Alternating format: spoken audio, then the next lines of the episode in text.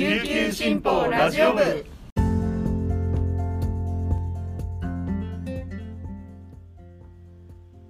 はいたい皆さんいかがお過ごしですか？今日も琉球新報ラジオ部をお聞きいただきありがとうございます。6月13日火曜日本日の担当パーソナリティはデジタル推進局の大城典子です。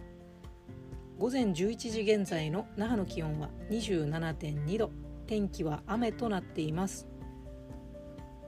今日は梅雨らしく朝から雨が降っている那覇からお届けします、えー、今週土曜日から甲子園出場を決める高校野球の沖縄大会が開幕するんですがちょっと天気が心配ですね。この地方予選は沖縄が全国トップで始まって、えー、順調に日程を消化すると7月の16日に全国で最初の代表校が決まることになります。ここ何年かは沖縄の高校野球には新しい流れがあって聞き慣れない高校の名前が出てきているっていうのを皆さんご存知ですか？例えばですね、えー、日本ウェルネス沖縄エナジックスポーツ高等学院 KBC 未来沖縄といった学校です。今名前を挙げたチームの共通点はいずれも実績のある監督が赴任して作り上げた新栄校だということですね。日本ウェルネスの五十嵐康夫監督は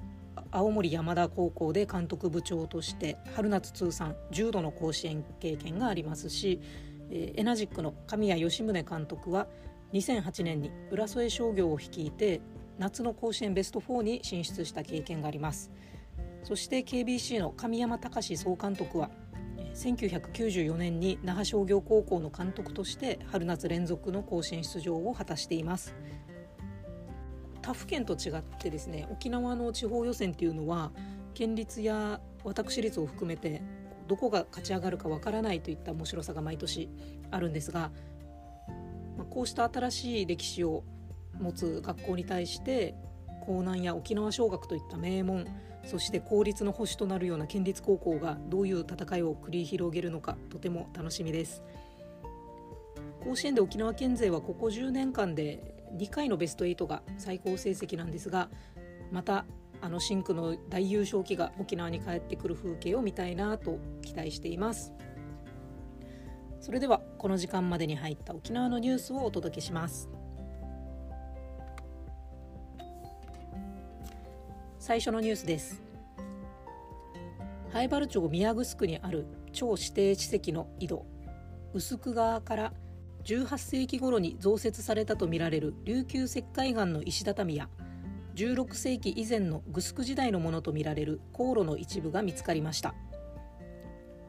臼久川は羽衣伝説の残る史跡で超教育委員会の担当学芸員はグスク時代にこの場所で祈りなどがあった可能性を示唆する貴重な成果だと話しています。臼久川はこれまで戦後に整備されたとみられるコンクリートで覆われていました。井戸を管理する宮城区自治会が周辺整備を計画し5月下旬から超教育委員会の立ち会いのもとで工事を進めたところ石畳が出土しました。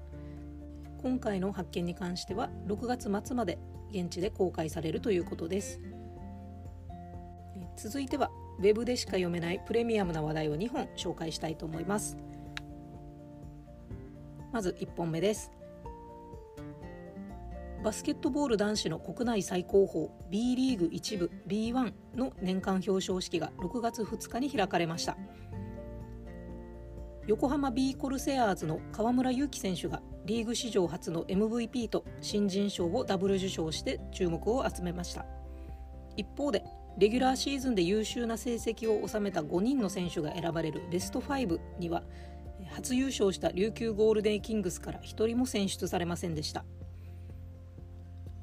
チャンピオンシップを無敗で勝ち抜いたチームからのゼロ選出には SNS でもファンの嘆きがあふれましたが球団テーマでもある団結の力の裏返しだというポジティブな受け止めも多くありました。また分かりづらい選出過程に関しては公平さを求める声も上がりました。ベスト5の選出方法や SNS での反響に対する B リーグ島田チェアマンの意見などウェブの記事で詳しく解説しています。続いて紹介するのはチャンプルユンタクでもおなじみウ・リジュン記者によるファクトチェックの記事です中国が琉球の独立を支持すると宣言したという趣旨の中国語の動画が4月下旬から動画投稿サイト YouTube で公開されています。中国最大の SNS ウェイボーなどでも拡散されています。動画では沖縄の県名が琉球に復活することが決定したと琉球新報が報じたとの情報も盛り込まれていますが琉球新報はそのような記事を出しておらず虚偽の内容です。拡散されている動画の出典は中国人が管理者と思われるクワイカンズーシュンというチャンネルです。この動画は4月25日に公開され6月9日時点で9万3000回再生されています。玉城デニー知事や中国の秦剛外相の写真と根拠不明のテロップを組み合わせた画像を流しながら機械の音声でテロップを読み上げています。琉球新報ではこの動画について検証し複数の虚偽と認定できる内容を確認しました。詳しくは琉球新報のニュースサイトにて掲載されていますのでぜひアクセスしてみてください。以上本日のピックアップニュースでした。それでは今日も皆さんにとって素敵な一日となりますように。今日も頑張っていきましょう。チューンチバティーチャビラヤータイ。